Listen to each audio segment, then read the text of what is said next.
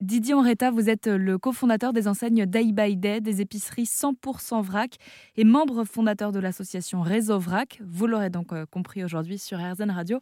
Nous allons parler consommation vrac. Bonjour Didier. Bonjour.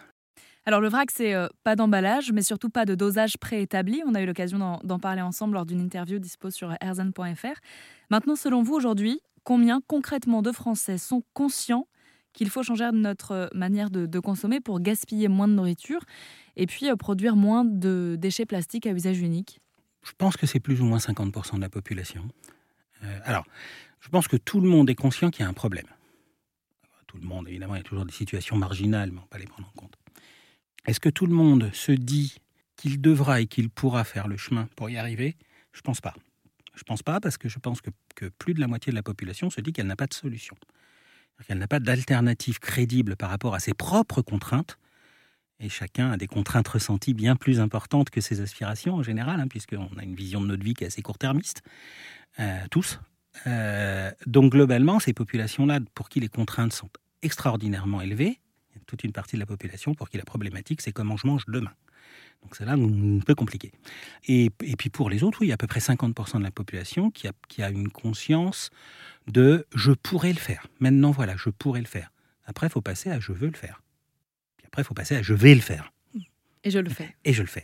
Donc il y a quand même toute une graduation, ce qui fait qu'à la fin, on, sait qu'il y a entre 35 et 40 des gens qui, si je ne parle pas du produit frais, parce que le produit frais, il y a 95 de la population qui en consomme en vrac, mais si je parle de ce qu'on appelle aujourd'hui plus traditionnellement le vrac, l'épicerie, la droguerie l'hygiène, il y a entre 35 et 40% de la population qui de temps en temps consomme vrac, ce qui est déjà beaucoup, hein.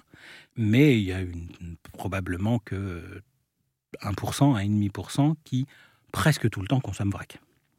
Donc le jeu, l'ambition, c'est de mettre en place suffisamment de solutions pour que les contraintes ressenties derrière le vrac soient de moins en moins importantes et qu'on bascule facilement du euh, allez, je veux bien de temps en temps à mais en fait c'est simple tout le temps. Est-ce que le marché, c'est de la consommation vrac? Ah, Le marché, c'est complètement du vrac, bien sûr. Bien sûr. Donc en fait, on, parfois on consomme du vrac sans, sans, en avoir l'air? Si on exclut euh, les produits frais, 35 à 40% de la population consomme de temps en temps du vrac.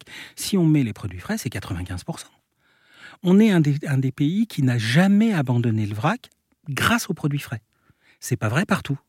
Il y a des pays, y compris en Europe, dans lesquels ce, que les Nord-Américains appellent le marché de producteurs, le marché tel que nous on le conçoit en France, euh, n'existe quasiment plus. Et donc tout est emballé y compris les fruits et légumes. Donc tout est prédosé aussi. Donc ça aussi, c'est une sacrée contrainte que d'acheter tout le temps du prédosé et d'être obligé de faire avec la dose qu'on nous propose. Nous, en France, probablement parce qu'on a euh, une grande richesse, une grande diversité de produits proposés, et donc une culture alimentaire basée sur une grande diversité, on a gardé ça sur les marchés, et le marché s'est resté, resté installé. C'est pour ça qu'on n'a pas eu, je pense, trop trop de mal à installer le vrac quand on l'a fait. D'ailleurs, c'était assez rigolo dans les magasin des Baïdés des premières années, on collait sur un mur une grande photo de marché. Parce que c'est ça que je voulais donner comme message, de dire si vous êtes dans la continuité de l'achat de vos courgettes, de vos tomates. Euh, si on veut avoir des impacts environnementaux et sociaux importants et qu'on réserve ça à 1% de la population, on n'aura pas d'impacts environnementaux et sociaux. Ça n'a pas de sens. Donc il faut trouver des modèles généralisables. Et donc la proposition, c'est de dire on doit pouvoir faire toutes ces courses en vrac et pas seulement euh, les fruits et légumes la charcuterie ou le fromage ou son boucher ou son poissonnier. On doit pouvoir faire toutes ces courses en vrac. Didier Omreta, je rappelle que vous avez fait partie des premiers à réinstaller le vrac en France en 2013 avec vos enseignes Day by Day. La consommation vrac qui est donc une vraie solution pour réduire le gaspillage alimentaire, mais aussi le suremballage inutile. Merci beaucoup. Je vous en prie.